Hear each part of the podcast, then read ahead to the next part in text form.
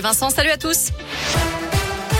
À la une des manifs pour plus d'égalité à l'occasion de la Journée internationale des droits des femmes, ce mardi 8 mars, un rassemblement a eu lieu sur la place des terreaux à Lyon et le cortège doit prendre la direction de Bellecour dans les toutes prochaines minutes. L'intersyndicale réclame plus d'égalité salariale et professionnelle entre les femmes et les hommes. On souligne aussi ce bad buzz des policiers du Puy-de-Dôme aujourd'hui. En ce mardi 8 mars, les forces de l'ordre ont publié un tweet rendant hommage, je cite, aux hommes sans qui rien n'aurait été possible, Jean Jaurès, Jules Ferry et Charles de Gaulle. Fin de citation.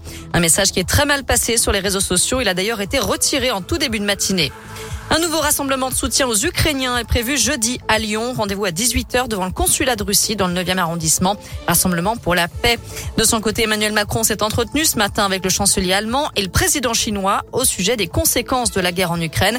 Xi Jinping apporte son soutien aux actions européennes pour un cessez-le-feu et la garantie d'un accès des populations à l'aide humanitaire. Et puis le président américain Joe Biden a annoncé aujourd'hui un embargo sur les importations de pétrole et de gaz russe aux États-Unis. Le Royaume-Uni va suivre et arrêtera les importations de pétrole russe d'ici la fin de l'année. Je rappelle que plus de 2 millions d'Ukrainiens ont déjà quitté leur pays depuis l'invasion russe. Plus de la moitié s'est réfugiée en Pologne et 5 000 sont arrivés en France.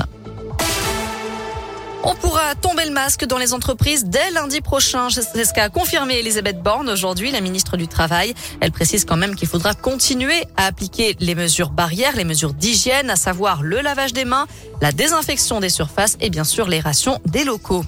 Enfin, c'est l'un des plus gros festivals de l'été à Lyon. La programmation des Nuits de Fourvière a été dévoilée aujourd'hui. La Comédie Française ouvrira cette édition 2022 au Théâtre Antique de Lyon avec le Tartuffe ou l'Hypocrite. Et puis côté musique, le public pourra applaudir notamment Mathieu Chédid du 20 au 22 juin, Calogero le 28, Dutronc père et fils le 29 juin et Juliette Armanet le 30 juin et le 4 juillet. La billetterie ouvrira mardi. Toutes les infos sur la Scoop.